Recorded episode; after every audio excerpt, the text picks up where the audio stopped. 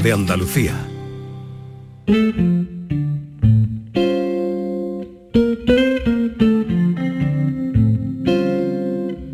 Esta es La mañana de Andalucía con Jesús Vigorra. Canal Sur Radio.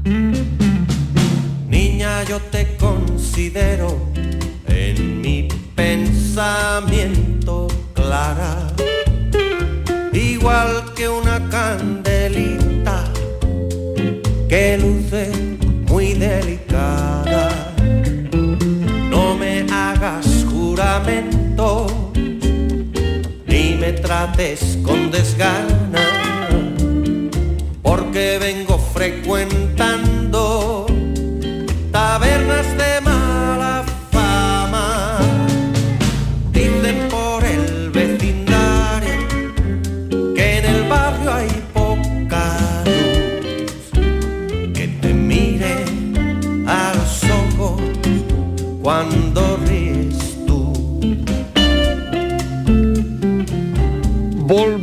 Volvemos a la normalidad, aquí poniendo un poco de luz, eh, toda la luz que nos trae Jorge Morales de la Abra en la energía de Andalucía. Jorge, buenos días. Buenos días, Jesús. Feliz año. Igualmente. Vale. El año, bueno, está conmigo Maite, que ya bien conoces, y también Jorge. David. Buenos días, Jorge. Buenos días a todos. Eh, eh, Jorge, el, el economista, bueno, el, co- el compañero que me habla de economía, eh, me, contaba que este año los precios de la luz se van a situar en el primer trimestre en torno a los 200 euros de media y que posteriormente en el segundo trimestre eh, estarían entre 180 y luego en el tercer trimestre estarían en el 170, en esto que, calcula el megavatio hora. ¿Cómo, eh, ¿Cómo lo ves tú? ¿Es así que irán bajando a lo largo del año o qué perspectiva tienes tú? Bueno, efectivamente tenemos una perspectiva de que vayan bajando. ¿vale? Lo que ocurre es que el mercado en este momento está completamente loco. ¿eh? O sea, hay diferencias en un solo día del más menos 20%. En un solo día. Esto sobre un nivel de 20, 200 euros el megavatio hora es aproximadamente 40 euros para arriba para abajo en un solo día. Eso es una barbaridad, Jesús. Recuerdo a los oyentes de Canal Sur que la media del mercado eléctrico, que es de lo que estamos hablando, de la última década es 45. ¿Vale? Por tanto, que en un solo día se mueva en más menos 40 es como decir que sube o baja todo el importe de la factura de un año ¿eh? en un solo día. ¿vale? Así que eh, todavía es pronto, es verdad que estamos, eh, eh, estamos lejos ya de los niveles que se alcanzaron el 22 de diciembre, hace dos días, el día de la lotería fue el peor día, alcanzamos los 180 euros el megavatio hora de gas, lo Sí. cual suponía en precio de la luz más de 400 euros el megavatio hora. Es verdad que ahora mismo el gas está en torno a la mitad, está en torno a 100, ¿eh? 95 ahora mismo. Sí. ¿eh? Por tanto, eh, estamos, ya digo, a unos niveles muy inferiores a los de hace tan solo 10 días, ¿vale? pero con variaciones, insisto, enormes en el ámbito intradiario. Por tanto, todavía es muy pronto para hacer previsiones mucho más a 3, 4 meses vista. Eh, Estoy viendo noticias de septiembre de este año pasado. Eh, la- el precio de la electricidad bajará eh, de manera eh, brusca a partir del año 2022. Es verdad que hacer previsiones a seis meses vista es muy complicado, ¿no, Jorge? Sí, sobre todo, ya digo, en la situación que tenemos. Es Sí, que ahora mismo hay, hay, a ver, dependemos de un montón de factores externos y el más importante de todos ellos es una potencial guerra en, entre, en, en- en la frontera eh, entre Rusia y, y esto y, y Ucrania, ¿eh? que, que esto, pues claro, tiene, tiene una influencia decisiva en el mercado del gas. ¿no? Fijaos que lo que ocurre ahora es que hay, buena parte del centro de Europa, sobre todo, tiene unas existencias de gas muy mermadas, ¿eh? porque no se han llenado los depósitos durante el verano, como suele Mm. ser habitual, y bueno, Rusia está aprovechando esa situación. Entonces, bueno, hay una situación muy tensa, una situación que derivó en, en una conversación telefónica entre el presidente ruso y el presidente norteamericano la semana pasada, eh, que se han quedado en, seguir hablando la semana que viene. La semana que viene hay tres citas muy importantes entre la OTAN, en reuniones entre la OTAN y Rusia, que van a determinar el futuro de esa región. Y es absolutamente clave. O sea, por eso ahora mismo hay muchísimo nerviosismo en, en el mercado del gas. Hmm. Y luego, como ya sabemos, que lo que pasa es que las reglas de juego del mercado eléctrico lo que hacen es que pues están así de, de bien pensadas, entre comillas, que lo que hacen es que dependemos completamente del gas, pues así estamos. Todos los analistas que trabajamos en esto, pues muy vigilantes a todo lo que pueda pasar con Rusia en este momento. Bueno, eh, vamos a invitar a los oyentes o darle la posibilidad de que de cualquier duda que tengan, pregunta, para orientarse en este año, mm, lo que ustedes quieran preguntarle a Jorge Morales de Labra, cómo organizarse en la casa, eh, en el 670 940 200 nos pueden dejar su duda, consulta, pregunta. 670 940 200 cómo pueden mejorar eh, o economizar en el recibo de la luz o cómo organizarse. Cualquier cosa 670 940 200. Jorge. Así es que eh, la factura media el, resultado cuál ha sido este año, la, media de todo el año. Pues eh, nuevamente hay que decir depende. y en esto hay que estar ahora muy ojo avisor ¿eh? con esta circunstancia que he descrito antes de, enorme volatilidad, ¿eh? de enorme cambio en los precios.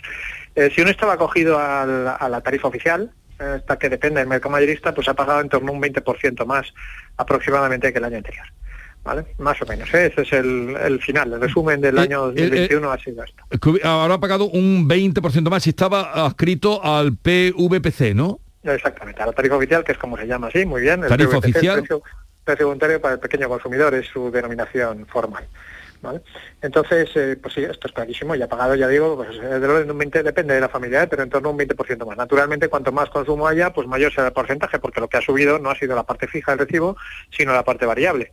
¿Eh? Así que las familias con mayor consumo pues habrán visto subidas incluso superiores a ese 20%.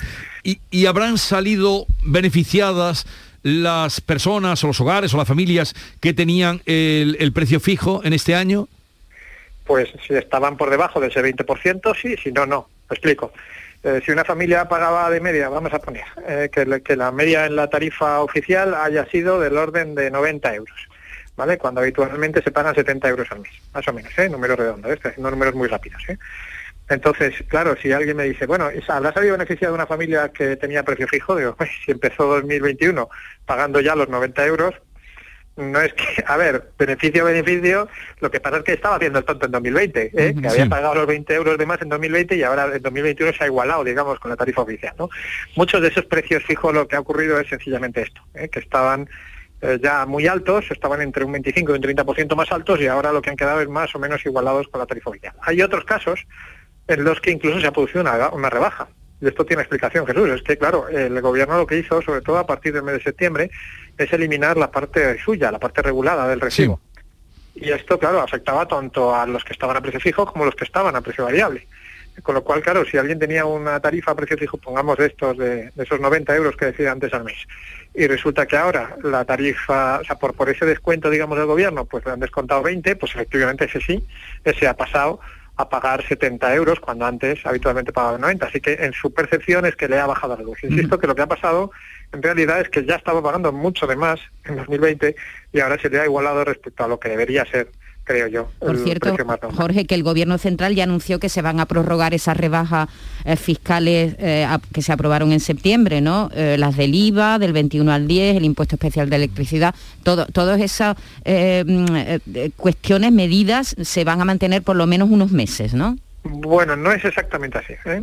Voy a tratar de explicarlo porque esto es importante y además la gente yo creo que tiene mucho, mucha confusión con esto. A ver, el gobierno tomó dos tipos de medidas en, este sentido durante el año pasado, durante el año 2021.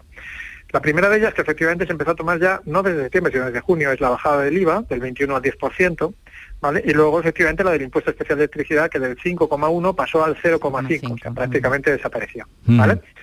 Eh, bien, esto por cierto, la del IVA era solo en el ámbito doméstico, mientras que en la, del impuesto de electricidad era general.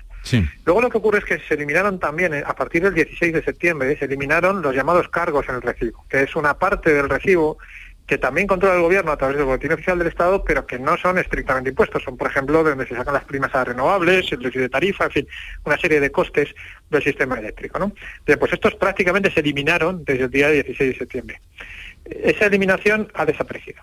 Por tanto, ahora las facturas que ya se emitan ahora con energía de enero eh, van a ser más caras por ese sentido, porque desaparece esa eliminación. Sin embargo, es cierto que persiste eh, el descuento, la reducción en los impuestos, en, tanto en el IVA como en el impuesto especial de electricidad. Por tanto, una de las dos partes de la reducción ha desaparecido ahora en 1 de enero y la otra no, la otra pervive todavía hasta el 30 de abril en principio. Vale. O sea, desaparecen entonces los cargos al- en el recibo.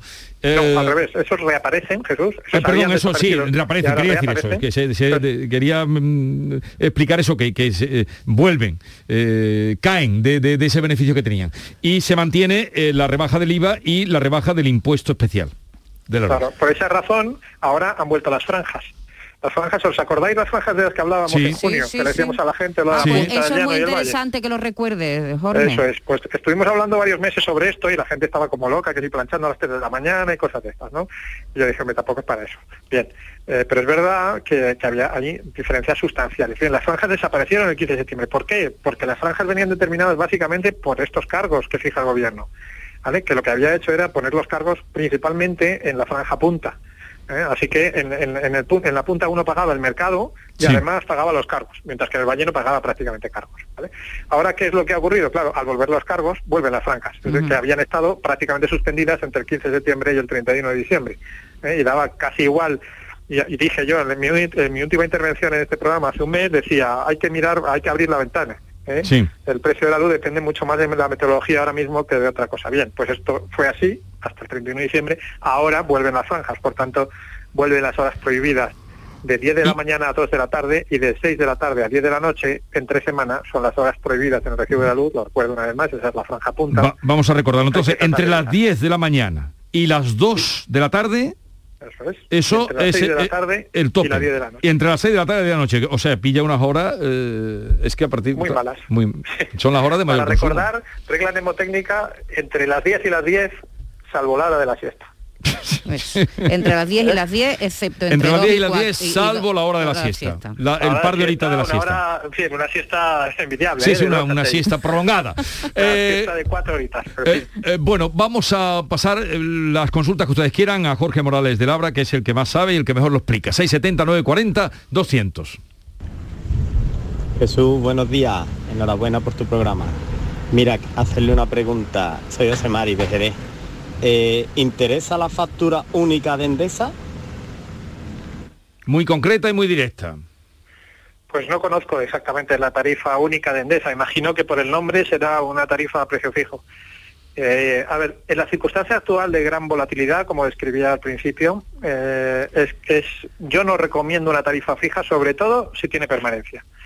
O sea, aquí lo que yo creo que hay que mirar es esto. Yo desconozco, ya digo, esta tarifa en, en concreto cómo funciona, pero hay que mirar la permanencia. ¿Por qué? Porque los precios, igual que estamos hablando ahora de precios que ya digo están en torno a 200 euros, cuando hace 10 días estaban en 400, es decir, que se han bajado a la mitad, eh, no se descarta que los precios se desplomen mucho antes de esos meses que hablábamos antes, se desplomen a niveles de 30 o incluso por debajo de los 30 euros en poco tiempo. Eso no es seguro, ya digo que dependemos de factores externos como es la guerra que describía antes, eh, esperemos que no haya guerra, pero es posible que haya guerra entre Rusia y Ucrania. Entonces, bien, aquí, eh, claro, dependemos de unos factores que no controlamos, pero si desaparecen esos factores y esos riesgos, el precio se va a hundir de forma inmediata. ¿Eh? Por tanto, eh, yo lo que recomendaría es ser muy precavidos con tarifas de prefijo, sobre todo, insisto una vez más, si tienen permanencia. A ver, eh, está recomendando tarifas a precio fijo que tienen permanencia. Que no tengan permanencia. Que no tengan que no permanencia. Sí, que puedas cambiar. Creo que, que no, me, no me estoy levantando este No, sí, bien. soy yo, debo ser el que, el que está un poco trastocado. No, eh, Claro, que no te comprometan, fijo- que no te comprometan durante un tiempo, eh, porque esto puede variar, porque, ¿no? Porque si ahora el precio está en 200 y dice, hombre, es que una tarifa a precio fijo basado en torno a un precio de 90 Claro. es muy buena tarifa, ¿no? Porque el Sí. precio de ahora está en 200. ¿eh? Por mucho que digas, hombre, es que antes estaban 400, bien, pero es que 200 Sí. sigue siendo una barbaridad, porque el precio medio es 40 o 45. Digo, sí, sí, totalmente de acuerdo. Pero precisamente, ojo, note usted que el precio normal es 45 Claro. euros. Por tanto, si usted fija un precio de 90 y usted se puede ir pasado mañana, no pasa nada, porque si usted pasado mañana ve que el precio baja a 30, se cambia otra vez a la tarifa variable y ya está. ¿Vale? Ahora, si le pone una permanencia y le dicen, no, es que usted tiene que estar al menos dos años en una tarifa 90, le digo, mucho cuidado con eso, mucho cuidado, porque 90 ahora, hoy, parece barato, pero a lo mejor en dos meses parece una barbaridad. Claro. seguimos. A mí la última factura que me ha llegado ha sido 250 euros con el bono social, cuando la anterior fue solamente de 70. Eh, es que, con pero- el bono social, dice- ¿sí? ¿Puede ser eso? 250 euros. No, de se- la anterior fue 70, pero claro, sin tener la factura, no, Jorge, no podemos evaluar esa no podemos saber, a ver, diferencia. el bono social se ha ampliado notablemente, ¿eh? Eh, está en el, en el 60%, antes estaba en el 25% de la factura, por tanto, aunque el precio es verdad que se ha multiplicado por tres, ¿vale? Al aumentar mucho el descuento, pues en realidad el incremento en el bono social es muy inferior a ese 20% que yo decía antes, ¿vale? Pero claro, ¿qué, os- qué está ocurriendo? Todavía seguimos teniendo problemas en muchas zonas de Endesa y de Naturgy en particular, en las cuales mm, están llegando facturas ahora del mes de junio. Exactamente. sí, ¿Vale? sí. Por tanto, claro, no descarto que esa factura, lo que ocurre es que esa factura de ciento y pico euros o 200 euros no sea de un mes, sino que sea de, tres o cuatro meses acumuladas. Oye, Jorge, desde que empezó el año tenía yo ganas de hacerte un par de preguntas, eh, ya que te dedicas a las renovables. Una era, ¿por qué Putin insiste tanto en la importancia del gasoducto ese para Europa? Y ya veo que también hay ahí un interés geopolítico que no conocía y tú ya has explicado, pero también te quería preguntar sobre esta polémica de los últimos días. ¿La nuclear y el gas son energías verdes para ti? Bueno, pues vamos por partes, ¿no? Lo de Putin, efectivamente Putin ha, ha construido el gasoducto más largo del mundo, a través del Báltico, para llevar gas directamente desde eh, Rusia hasta Alemania, Sin pasar por Ucrania. sin pasar, claro, claro, por el Báltico, por el mar. claro. ¿Vale? Entonces, claro, ¿qué es lo que quiere evitar? Pues efectivamente, en Ucrania y Bielorrusia, que es por donde pasan ahora sus gasoductos. O sea, quiere evitar pagar peajes a terceros. Esto nos suena, ¿eh? Y nos suena además en Andalucía mucho, porque fijaos que hace un par de meses hablábamos del cierre de uno de los gasoductos que nos conectan con Argelia por una cuestión muy parecida. ¿eh? El gasoducto que, que atraviesa Marruecos y que entra por Tarifa se cerró en noviembre para no pagar peajes a, a Marruecos. ¿eh? Como están enfrentados Argelia y Marruecos, pues han decidido cerrarlo y no han llegado a ningún acuerdo de renovación. ¿no? Bien, pues algo similar pasa aquí, ¿eh? con, con una situación además más grave si cabe, porque efectivamente hay tensiones ya de, alineamiento de tropas en las fronteras ¿eh? y con unas amenazas y con un clima prebélico. ¿eh? Por tanto, efectivamente esa es la razón principal. Quiere hacer negocios sin depender de sus socios, entre comillas, del este de Europa. En cuanto a lo del etiquetado verde, que está dando mucho de qué hablar efectivamente en estos días, primeros días del año, eh, porque la Comisión lanzó una propuesta el día 31, el último día del año pasado, eh, eh, proponiendo que la financiación de, estas energías, digamos, no renovables, que son el, la, nuclear y el gas, en ciertas condiciones, y subrayo, en ciertas condiciones pueda ser etiquetada como semiverde. Es decir, que pueda acceder a fondos, a créditos, digamos, fáciles. ¿vale? Mm. Bien, esto a, mí me parece evidente que no es verde, ¿vale? O sea que para empezar esto es el- ni la nuclear que tiene un montón de, problemas, ni el gas eh, son verdes, pero es verdad que eh, son necesarias durante un cierto tiempo, la llamada transición, desaparecerán, pero desaparecerán más tarde, y creo que son menos malas que otras cosas, como por ejemplo el carbón. Entonces, eh, por eso decía en ciertas condiciones. ¿no? A mí me parece bien que en esta transición que estamos viviendo pensemos que, que la gente no ha dejado de... O sea, no todo el mundo no tiene un coche eléctrico hoy. ¿eh? Por tanto, eh, seríamos eh, muy ingenuos si, pensáramos que podemos dejar de invertir en petróleo hoy. Lo mismo pasa con el gas. Hay mucha gente que tiene calefacción de gas natural. Por tanto, no, no, no parece razonable que digamos, oiga, ya no se invierta más en gas. Oiga, si no invertimos nada más en gas en 2022, lo que va a pasar es que la factura del gas se nos va a disparar.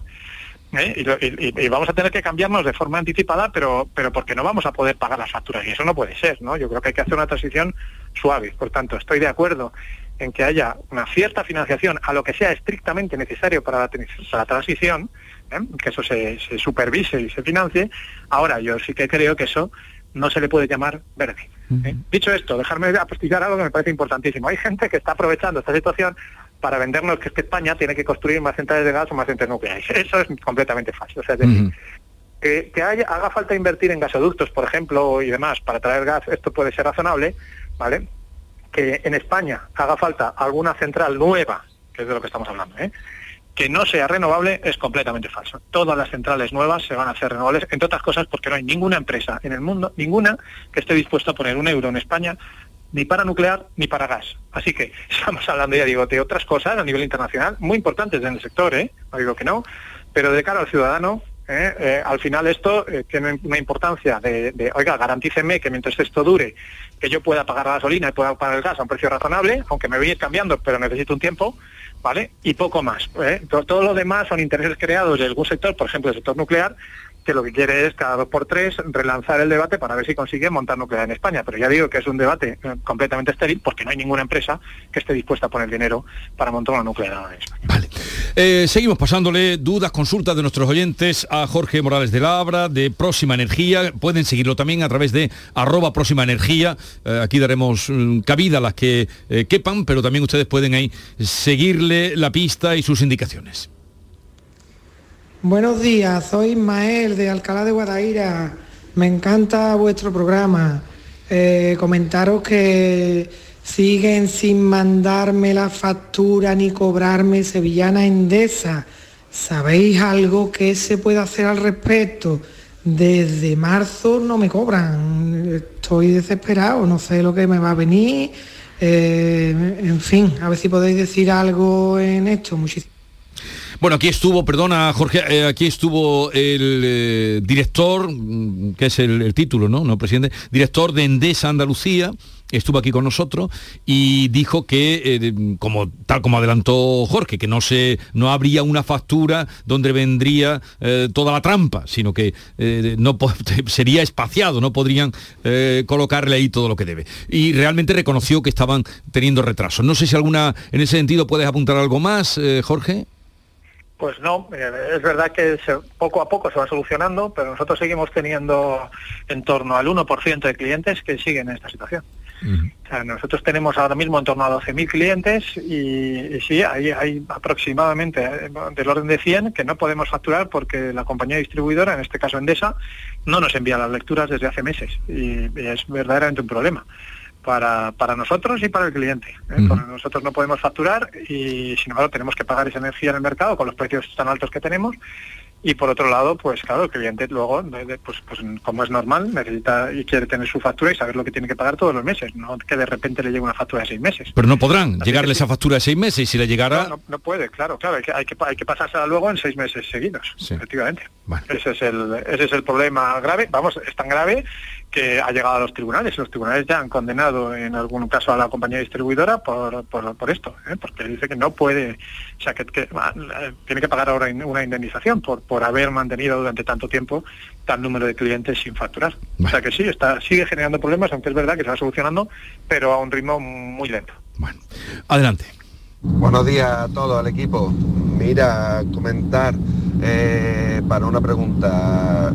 ¿Crees que si, por ejemplo, todo el mundo se pasase, como está ahora declinándose prácticamente todo el mundo para el tema de la tarifa plana de luz, una tarifa fija, eh, puede ser contraproducente para la hora de que bajen los precios, sobre todo por la demanda energética que va a haber, porque supongo que al final la gente, si tiene tarifa fija, no tendrá preocupación en, demandar energía a, ninguna hora, es decir, eh, eh, utilizará la energía indiscriminadamente puede ser perjudicial para que en un largo tiempo los precios entonces de la electricidad debido a esa demanda energética bajen o no bajen? ¿Influye eso? No, no. Bueno, esto está muy bien traído y permíteme que aclare la diferencia entre tarifa fija y tarifa plana. Una cosa es la tarifa a precio fijo, en la cual uno paga con independencia de la hora o como mucho puede tener tramos, eh, franjas horarias, pero al final no, no, dentro de esa franja paga lo mismo por kilovatio hora consumido. Y otra cosa bien distinta es una tarifa plana, en la que uno paga, pongamos, 90 euros al mes, consuma lo que consuma. En el sector eléctrico hay algunas tarifas planas, pocas, ¿eh? Hay muy pocas, pero hay algunas tarifas planas, pero en general tiene una letra pequeña, ¿eh? que es que solamente son planas hasta cierto volumen de consumo. O sea, en realidad no son tarifas planas, sino que la compañía lo que hace es que calcula el máximo consumo posible dentro de, ese, de, esa franja que te da ¿eh? y te dice, pues esto es lo que tienes que pagar. ¿no? Dicho de otra forma, en realidad eh, no, no fomentan demasiado ese derroche de energía porque están calculadas para que si, si tú realmente derrochas al final acabes pagando mucho más fuera de la tarifa plana. ¿vale? Entonces, claro, la razón es muy sencilla. El precio de la energía efectivamente depende de la demanda. Y si lo que hacemos es fomentar el derroche y una compañía eléctrica al final tiene que comprar en el mercado mayorista la energía que consume sus clientes. Por tanto, no es lo mismo que consuma 1,10 a que consuma 100. Si consume 100 tiene que pagar 10 veces más. ¿eh? Así que eh, digamos que yo lo que sí que esto ya es una recomendación general, recomiendo huir de las tarifas planas, porque están pensadas, están calculadas para ganar siempre la compañía, es decir, están calculadas para que prácticamente uno eh, consuma lo que consuma, eh, acabe pagando más. ¿no? Dicho esto, es cierto lo que dice el oyente y, es, un tema que tenemos que tener cuidado ¿eh? ciertas tarifas que, que, lo que hacen es fomentar el derroche de energía, al final ¿eh? nos llevan a mayores precios, porque evidentemente cuanto más sube la demanda, más uh -huh. sube el precio de la energía. Bueno. Otra cuestión. Buenos días Jesús, enhorabuena por el programa, lo primero. Quería preguntarle al experto sobre aquellas personas que como yo estamos en una cooperativa para adquirir la luz en el mercado mayorista. Uh, hemos visto cómo se nos incrementa muchísimo la factura. ¿Nos interesa pasarnos al mercado libre con una compañía de las grandes? Muchísimas gracias. A ver, cuéntanos un poco qué es eso de la cooperativa. Bueno, lo de la cooperativa es hay algunas cooperativas, la, la, la más conocida es, viene de Cataluña, Som Energía, lleva ya unos cuantos años, tiene yo creo del orden de 100.000 clientes, andará por ahí ya. Pero también por lo que habla este señor, también hay co cooperativas pequeñas, ¿no? Sí, hay alguna más, ¿eh? ya sí. digo que esta es la más grande, pero hay alguna más. Entonces, bueno, pues esto sencillamente es que pues, se han agrupado los propios consumidores para comprar la luz.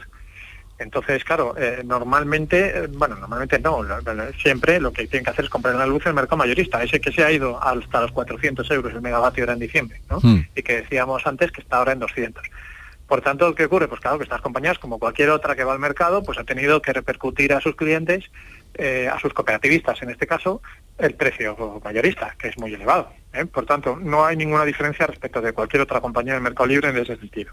¿No? ¿Cuál es el, dice el oyente, hombre, nos merece la pena irnos a una oferta del mercado de las grandes compañías? A ver, las grandes compañías, la ventaja que tienen esto, y esto hay que decir que la legislación lo que ha hecho es ponerles la alfombra, claramente, es que ellas no juegan con el precio del mercado mayorista, ellas juegan con su coste de producción, ¿no? O sea, una empresa que tiene, que tiene centrales hidroeléctricas y centrales nucleares en España, el, que el gas esté en 200 euros o en 400 le da igual, le da exactamente igual, porque ellos no, no consumen gas para producir electricidad. ¿Vale? Por tanto, si su coste medio de producción de electricidad está en torno a 30 o 35 euros, vendérsela a un cliente a 90 ¿eh? es un negocio redondo, que es lo que están haciendo. ¿eh? Vender a precio de 90. Eh, ¿Qué es lo que ocurre? Claro, ahora mismo con los precios mayoristas de 200, un precio de 90 es un precio muy barato. Uh -huh. Por eso yo decía antes, hombre, si uno coge una oferta de este tipo a precio fijo y la coge durante poco tiempo, está bien. O sea, si, si, no tiene, si tiene facilidad de salida.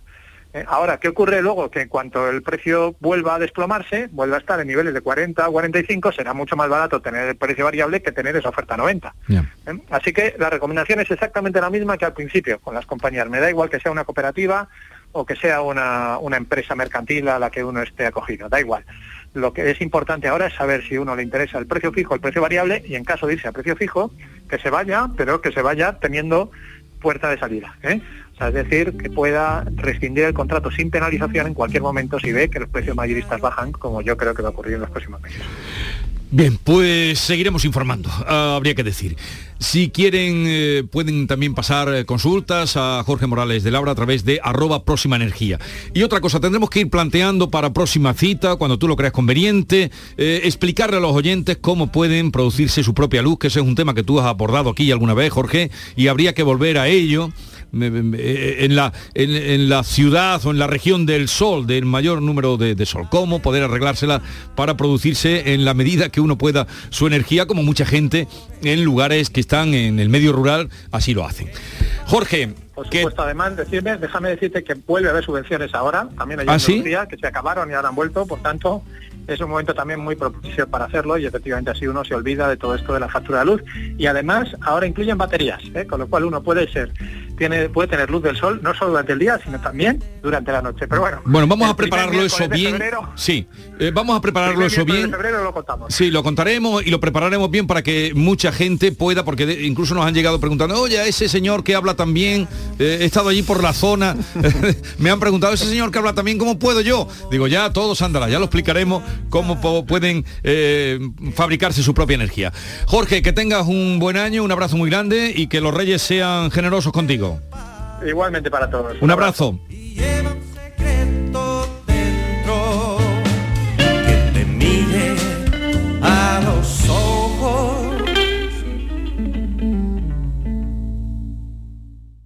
¿Sabes qué fecha ha sido premiada en el sorteo de mi día de la 11? Justo ahora lo van a decir. Sube el volumen. 29 de marzo de 1985. ¿En serio? Si es el día que me compré rayito. No sé cuántos kilómetros nos hemos hecho esa moto y yo. Oye, pues con mi día de la 11 cada lunes y cada jueves puedes ganar miles de premios. Piénsate una fecha especial y prueba. Pues sí, y así le doy un descanso a Rayito que ya se lo merece. 11. Cuando juegas tú, jugamos todos. Juega responsablemente y solo si eres mayor de edad. La magia de este lugar está siempre esperando a que la visites. Disfruta de cada plato de la gastronomía local. Embriágate sin medida del mejor ocio y cultura. Aprende de la dedicación artesanal ubetense y conoce la ciudad patrimonio de la humanidad. En Navidad, piérdete por los cerros de Úbeda. Sevilla. Canal Sur Radio. Han sido días duros, meses separados, vernos a través de pantallas y de abrazos virtuales. Sí, hija, estoy llegando. Voy en el autobús. Estamos deseando verte, mamá. Si algo nos ha enseñado esta pandemia, es que moverse es un regalo. Hija, mamá, ¿cómo os he echado de menos? Esta Navidad vuelve a moverte por Sevilla. Feliz tu Sam. Ya ha llegado la Navidad al Centro Comercial Los Alcores. Acércate y vive la ilusión de hacer tu carta de los deseos entre la mejor selección de tiendas y te envolvemos tus regalos gratis. Además, podrás conocer a Papá Noel y los Reyes Magos. Consulta los horarios en ccalcores.com. Ven a la Navidad del Centro Comercial Los Alcores y recuerda que abrimos todos los domingos en Autovía Sevilla-Málaga, salida 7. Mucho donde disfrutar. Tres son los magos de Oriente y tres son los partidos que tenemos esta noche de Reyes. Porque la Copa del Rey está en juego. Linares Barcelona, Valladolid Betis y Alcoyano Real Madrid. Síguenos en la gran jugada de Canal Sur Radio y Radio Andalucía Información. Este miércoles con Antonio Rengel. Canal Sur Radio, la Navidad de Andalucía. La mañana de Andalucía con Jesús Vigorra.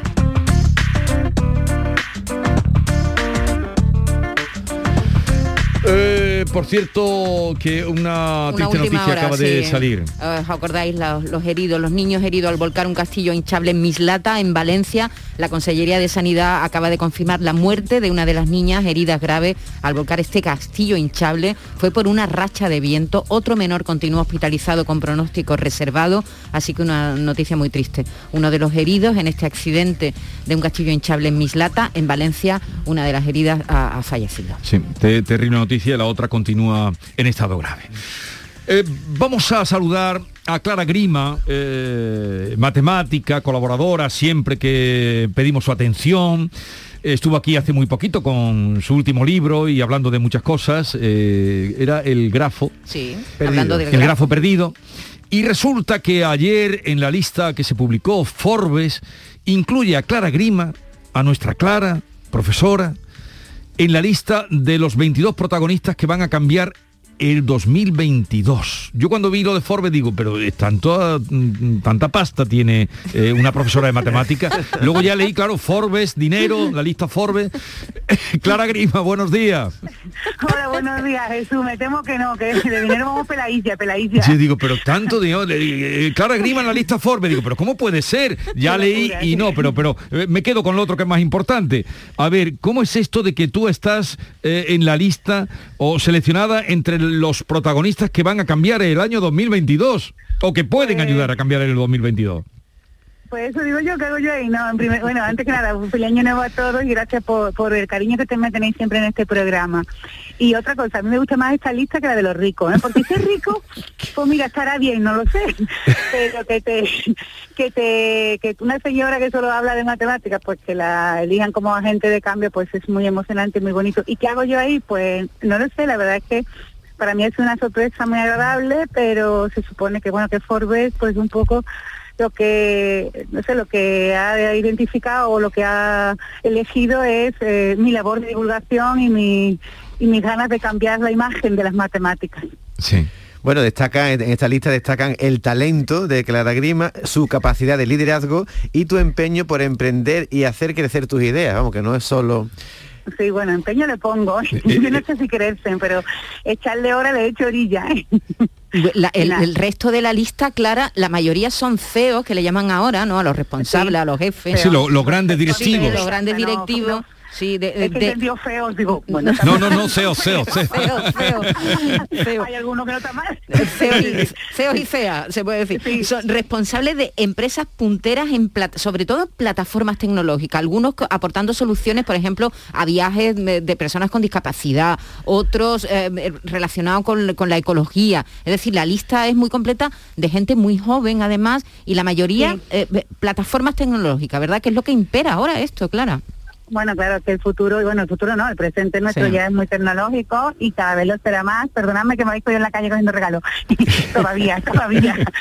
no somos previsora. Y mm, eh, eh, como decía, el, el- el presente nuestro ya es muy tecnológico y cada vez pues se van a automatizar más las tareas, con lo cual pues hace falta tener gente que sepa, como yo siempre digo, matemáticas, que sepa programar y sobre todo necesitamos gente creativa que sepa qué hacer con las matemáticas que saben, porque yo sé mucho matemáticas, pero a lo mejor no sé qué hacer con ellas, y gente que creativa y empática, ¿no? Porque hay muchos problemas en nuestra sociedad, muchas dificultades que tienen algunos colectivos en nuestra sociedad que se les pueden ayudar muy bien con la tecnología, ¿no? Estoy pensando en personas mayores, en niños con trastorno de espectro autista, incluso con reparto de la riqueza, ¿no? Todo, todo se puede hacer con, se puede mejorar con la tecnología y evidentemente eso es lo que ahora premia.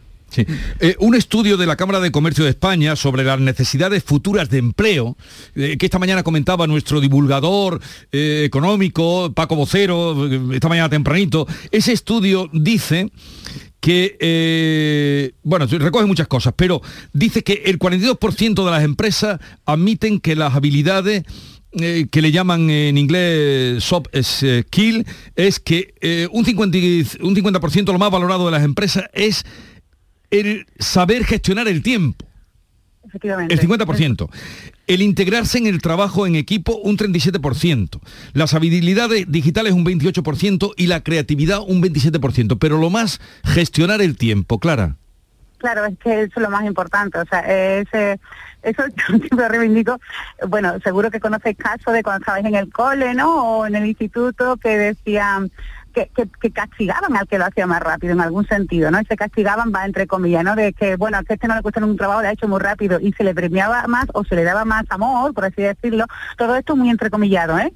A aquellos que costaban, les costaba más trabajo y se esforzaban más. Y está bien, ¿no? Pero, o sea, está bien que darle mucho amor a los que se esfuerzan más, pero también a los que lo hacen más rápido, porque al final las empresas no quieren al que más se esfuerzan, quieren al más rápido y al que gestiona mejor su tiempo. Y es una y evidentemente el tiempo es dinero más que nunca y pues por eso yo siempre digo que si sabes matemáticas, sabe eh, un matemático o una matemática, simplemente por ser matemático matemática, sabe organizar muy bien el problema que tiene delante, saber cuál es la solución e intenta en algún sentido economizar tiempo pues yendo por la forma más corta posible. Lo decía el otro- uno de tus gíricas, no recuerdo el nombre, que era profesor de matemáticas. John Julius, John Julius. Y Julio lo dijo perfectamente el otro día, es que un matemático encuentra la solución por el camino más elegante y sobre todo, bueno, más elegante y además ese es el más corto, con lo cual la gestión de tiempo es eh, una de las, de las buenas de las buenas, eh, ¿cómo se dice? Ahí no me sale, de las consecuencias de ser matemático.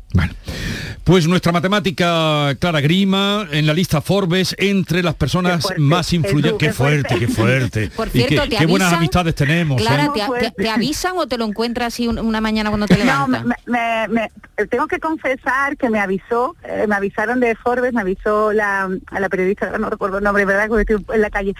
Y, y os tengo que decir que no hice mucho caso, o sea, no hice mucho caso, dije, ay, muchas gracias y tal, pero creo que no lo procesé, porque como me, me pillaría corriendo para variar, no lo procesé. Y cuando ayer lo vi dije, hostia, perdón por la expresión. Oye, Clara, que en esa Digo, lista de hostia. 22 están también personas tan influyentes hoy día que lo vemos todos los días en la tele como Ibai Llanos, Sí, el famoso sí, streamer, también, ¿eh? también. Sí, pero, no hay una solamente diferencia. feos, no solamente feos. No, no, pues yo cuando lo puse en Twitter, porque mis alumnos adoran a Ibai Llano Claro. muchísimo más que a mí. Y ahora voy a llegar a decir Te que van a dar un aplauso cuando llegues a Hombre, clase. hombre, pero no porque sea una buena profesora, sino porque estoy con Ibai Llano. Pues mira, algo a algo. A ver si me hacen más caso ahora. Oye, Clara, un abrazo muy grande y ya a lo largo del año iremos consultando contigo. Además, Clara Grima que tiene 61.600 seguidores Ah, en me creía que Twitter. iba a decir su edad. Digo, No, no, no, eso nunca, eso es de David el que hace esas cosas, yo no hago nunca eso. 61.665, que es arroba Clara Grima, no tiene ningún eh, problema en seguirla con una fotito que tiene ahí de muy niña. eh, Sí, con los reyes. en lo- eh, con los reyes. Oye, enhorabuena Clara y seguimos en contacto. Feliz año. Un feliz año, muchas gracias Adiós, por todo. adiós, Un adiós. beso muy apretado. Eh, una vez apretado. Y nada, estamos con nuestro juez Emilio Calatayud. Por cierto, ya que ha salido John Julius, ¿qué tal estuvieron ayer los guiris? Estuvieron bien, echándote de menos. Pero... ¿Vino Ken también? Sí, sí, sí. ¿Ya ha vuelto? Ken, estuvieron los tres estupendo y hablamos mucho de regalos, de juguetes, de sus juguetes favoritos y, y se quedaron muy sorprendidos cuando lo contamos lo que eran los juegos reuni- reunidos Hyper. Sí, sí, No sí. sabían que eran no los sabían juegos. lo que era eso y les gustó Porque mucho. eso, eso es una cosa que sabe la gente mayor de 40 años. Los hyper es una cosa que Los regalaban a los no, niños pequeños a cuando nosotros éramos pequeños, pero ya no se regalan los juegos reunidos hyper. o a lo piden mejor otras sí, cosas. a lo mejor sí, ¿eh? no lo sabemos. Mañana que vamos a tener aquí niños, verás tú lo que los niños piden de niños, Reyes. no entendemos nada. En un Mañana no momento- entendemos nada. con el juez, eh, el magistrado, su señoría, Emilio Calatayud. La mañana de Andalucía con Jesús Vigorra. Ni el challenge del papel higiénico, ni el de la botella. Los retos más difíciles a los que se enfrenta nuestra generación están en la vida real, como el famoso encontrar trabajo challenge o el independizarse challenge. Y aunque para superarlos necesitamos vuestro apoyo, aceptamos el reto. Súmate en aceptamoselreto.com. FAD 916 15 15. Hay momentos que son el mejor regalo. Como compartir este verano en Concert Music Festival los conciertos de Dani Martín, Manolo García, Antonio Orozco, Carlos Vives, Leiva. Esta Navidad regala Concert Music Festival. Patrocinador principal Lenovo, patrocina Finetwork con el apoyo institucional de la Diputación Provincial de Cádiz. Y a la venta en Ticketmaster.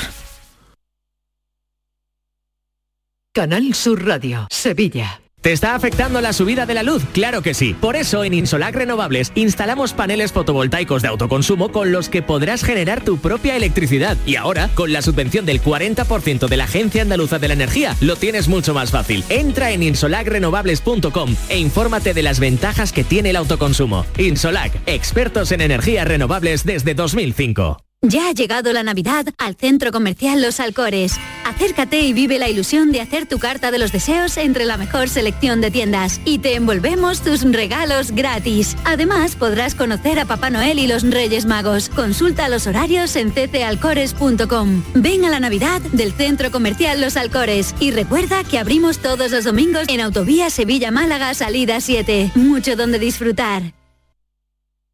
El repaso a la actualidad de la mañana con todo lo que te interesa, la noticia del día y la información local. Todo lo que necesitas te lo cuenta Andalucía a las 2, de lunes a viernes con Fran López de Paz. Quédate en Canal Sur Radio, la radio de Andalucía.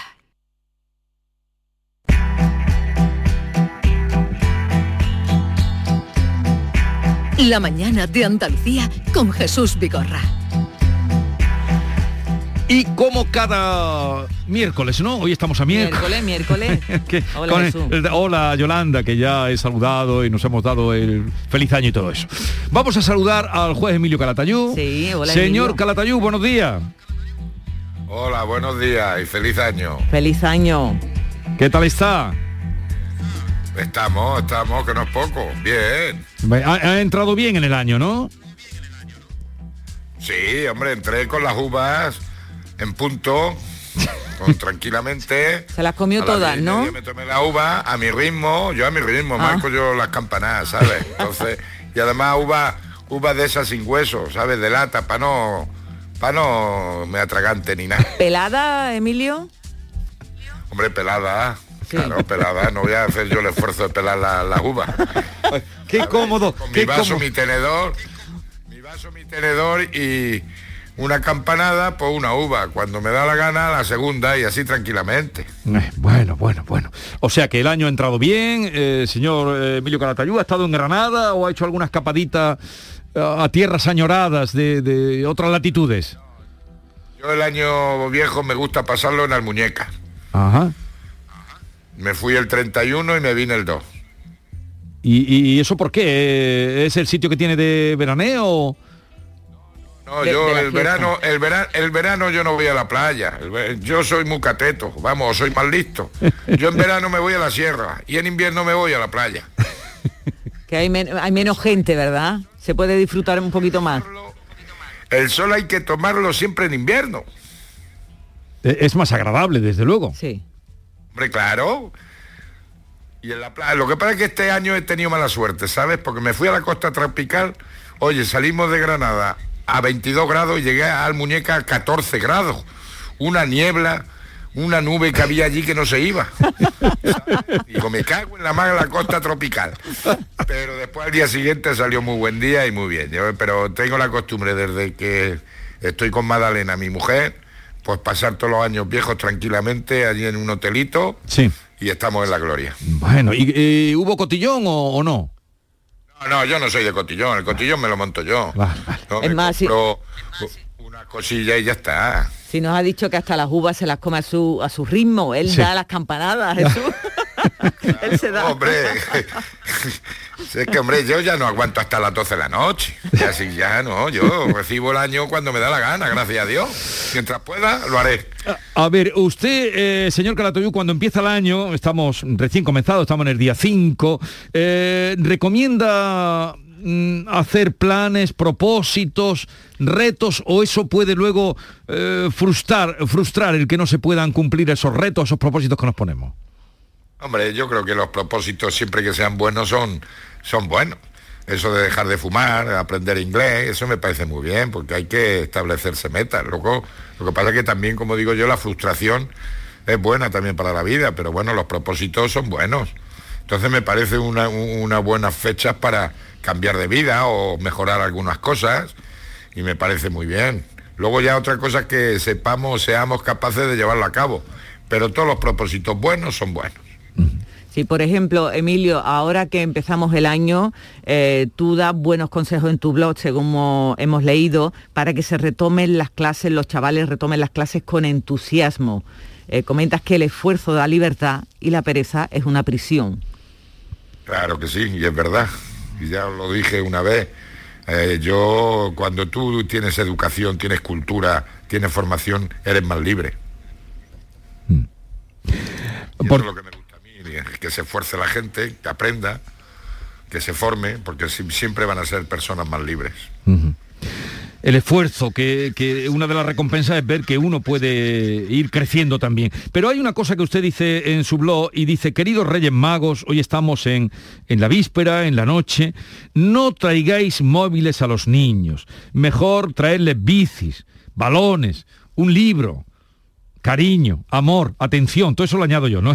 Pero, pero oiga, usted aquí es contundente, no traiga inmóviles a los niños. Y, y esta semana ha habido eh, pues una, un debate sobre la edad a la que los niños deberían o no tener móviles. Eh, usted lo ha dicho aquí muchas veces. Yo el otro día cuando lo que estaba de vacaciones lo oí, digo, pues esto es lo que lleva diciendo el juez Calatayú mucho tiempo. Le estamos tocando un punto al juez porque un experto, como bien decía Jesús, en eh, alfabetización, a ver si lo digo digital, ha llam- eh, que se llama Jordan Sapiro, eh, se ha hecho popular en Estados Unidos con un libro que aboga precisamente por enseñar a usar pronto la tecnología para prevenir su mala utilización. Dice, entre otras cosas, que hay que darle un móvil a un niño antes de los 13 años para que eh, para que bueno pues lo sepa usar y, y cuando mientras está en ese periodo que se deja aconsejar. Entonces hemos pensado automáticamente en Emilio. Hemos dicho oh el punto flaco de Emilio Y mira, todos los, estos, los inventores de los móviles, allí no sé qué ciudad se llama en Estados Unidos, Silicon Valley. Eso, Silicon Valley, allí los niños no tienen móvil hasta que no tienen 14 años. Y son los inventores, ¿sabes? Yo, ¿y por qué con 13 y no se los compran con 8? Bueno, aquí en España ya los Reyes Magos hoy se van a poner tibios a echar móviles, ya verás. ¿Sabes? ¿Y qué se los van a enseñar? Si esos niños ya han nacido con la digitalización esta. ¿Sabes? Lo que, que no pueden tener, que se lo paguen ellos. Y ya está. Entonces la edad mínima para mí son los 14 años. Y quien quiera Porque es cuando se les puede exigir una cierta responsabilidad a los chavales. Y eso lo mantiene Emilio Calatayud y quien quiera hacerle caso, quien quiera probar, eh, 14 años. Pero eh, esa lucha, eh, en fin, eh, como usted bien dice, los que inventaron eh, o dieron pasos de gigantes en la digitali- digitalización sí que le- les tienen a sus hijos. Incluso se hablaba de a las, eh, a las nurses, a las, bueno, criadas, para Sí. entendernos, que tenían en casa, que es la mejor manera de entendernos, eh, les prohíben que utilicen y ni que los enseñen los móviles mientras están con sus hijos. para no dar ideas Fíjese. Claro, pero si es que es sentido común. Como te digo una cosa, al final, y si no ya hablaremos dentro de unos años, en las clases se va a volver a la pizarra. Y a los libros de papel. Sí, tú, ¿Qué es lo tú que hay que hacer? Yo sí, creo que sí. Sí. Eh, Tengo la esperanza. Mira lo que está pasando. Mira, ahora me he metido en la cuenta con esto de la CaixaBank, que se han fundido. Todos los bancos ya ni hay oficinas, ni hay nada, todo por ordenador. Sí. Y cada vez que se funde un banco con el otro, te cambian la página, te cambian las claves, te un follón. Que hay que volver un poco a la atención directa, a la clase directa, al contacto directo. Que es lo que me gusta a mí. A mí me- no me gusta celebrar los juicios online. Me gusta ver a mi choricillo delante y ver cómo reacciona, cómo se comporta, todo eso. Y a mí me gusta ir al banco que me atienda un fulano y que me cuando quiero cambiar de compañía telefónica que haya una oficina. Yo ya voy a poner mi contestador, voy a hacer una grabación y si llama el tonto que paga, marque uno, si, eh, si llama, quiere hablar usted con el padre del que pague, marque el dos, porque es una vergüenza, hombre. Lo que pasa es que yo creo, Emilio, que eso es una ilusión. Pero es que el hombre tiene que vivir de ilusiones, es como los propósitos. Yo tengo la ilusión de que pongan más bancarios en las oficinas de banco y que pongan más médicos y no tanta teleasistencia. Pues ese es mi propósito. ese Yo es su a seguir propósito. despachando personalmente con mis chorizos. Jesús. ¿tú sabes que se quedó conmigo el Día de los Inocentes el juez? Hombre, contigo y con muchos, ¿Qué ¿eh? Pero ¿sabes por qué? ¿Qué hizo? Porque ¿Qué hizo? ya no se practican las inocentadas. Antiguamente, Toda la gente sí. No sabe ni lo que es. Y yo lo dije, va con la, vaya y con hasta mis hermanos se lo creyeron. Pero, ¿qué, qué dijo? Cuéntame. Que se iba a jubilar.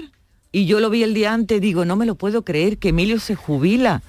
Y cuando hablé aquí con él, digo, ah, claro, esa misma mañana dijo que era una inocentada. Digo, ¿te has quedado conmigo, Emilio? se Pero quedó conmigo. lo dijo durante el espacio la charla o En su blog Ah, en su blog. anunció que, se, iba a jubilaba. jubilar. Sí, no. sí, sí. No, pero las inocentadas, yo no sé por qué esa, ese juego, que era un juego divertido, Sí. se, se hacía mucho eh, en los pueblos y, y era tradición. Pero somos así. No, no, ya no hay nada, ya ni los periódicos dan la inocentada. Ya, eso, eh, toda la vida se, se han hecho inocentadas. Son costumbres que yo me he educado con eso y que eh, guardo un gran recuerdo de, de aquella época. Entonces dije, yo voy a gastar una inocentada. Coño, me salió tan bien que se lo creyó todo el mundo. Que ya tuvimos que decir en el blog a última hora de la noche que es una inocentada. Pero coño, si lo primero que se te ocurre es decir qué día es hoy. Pero es que ya no saben ni lo que son los santos inocentes.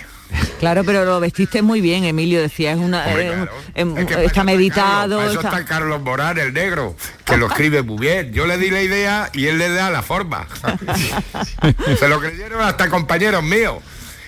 Y, y llamando diciendo, ¿cuándo va a ser la fiesta de despedida, eh, señor Calatayud? ¿Cuándo va a ser la fiesta de despedida? Y, y hoy... Fiesta de despedida, yo no quiero fiesta de No, pero digo, por- por- cuando vieron la, la noticia de la jubilación. Y, y hoy saldrá, se asomará a ver la cabalgata o dar un paseo por Granada o, o no. No, por Granada Capital hoy no salgo yo. No, porque... No, mira, yo fui una- un año, lo dije, yo fui rey mago. Sí, sí, sí. Yo fui Melchor en el año 96. Y es la, es la mayor concentración de la ciudad. O sea, ni Semana Santa ni nada, porque en un mismo acto se, se- se junta todo el mundo. Entonces yo no, yo no. Yo me quedo en mi barrio y ya está. Yo no, no, no. ¿Y qué le ha pedido a los reyes, Emilio? Que me dejen como estoy. Que le dejen en paz. Yo, mira, ya con mi edad, que yo ya sé quiénes son los Reyes Magos, ¿sabes? Pues yo sí haré de Rey Mago, pero pero yo ya prefiero esperar las rebajas de enero. Ah, que está esperando las rebajas. Hombre, claro, Y- las y- buenas. ¿Y, y, y qué se va a comprar? Pues alguna alguna chaquetilla nueva y algún... Pero si no- ¿sabes? Se la acabo de estrenar, pero bueno, para Sí. otras más de entretiempo, Vale, ¿sabes? vale, vale, pero Y la de a lo mejor, como dicen ahora, una Nora. Una Nora. Sí, sí, eso está muy de moda, una Nora. Eh, señor Emilio Calatayú, eh, feliz año, feliz todo. Nos volvemos a encontrar la próxima semana. Un abrazo. Un abrazo Y y, feliz Reyes. muy bien y que no se echen carbón. No, al menos que venga un roscón. Adiós. Eso sí, eso sí. Venga. La mañana de Andalucía con Jesús Vigorra. No es tiempo de jugártela y menos con tu vehículo. En Talleres Carranza en Montequinto lo sabemos y te seguimos dando el mejor servicio. Con el aval de más de 20 años de experiencia en mecánica general, diagnosis, electricidad, electrónica, chapa y pintura. Talleres Carranza en Montequinto, en calle Numa 1, 3 y 5. Talleres Carranza, cuestión de confianza. Bienvenidos a Sacaba. Mil metros de electrodomésticos con primeras marcas. Grupos Whirlpool, Bosch y Electrolux. Gran oferta hasta fin de existencias en Sacaba. Lavadoras de carga superior in the city Whirlpool desde 199 euros. Solo hasta fin de existencias. Solo tú y Sacaba. Tu tienda de electrodomésticos en el Polígono Store en calle nivel 23. Sacaba. Han sido días duros, meses separados, vernos a través de pantallas y de abrazos virtuales. Sí, hija, estoy llegando. Voy en el autobús. Estamos deseando verte, mamá. Si algo nos ha enseñado esta pandemia, es que moverse es un regalo. Hija, mamá, ¿cómo os he echado de menos? Esta Navidad vuelve a moverte por Sevilla. Feliz tu Sam. Canal Sur Sevilla. Esta es La Mañana de Andalucía con Jesús Vigorra. Canal Sur Radio.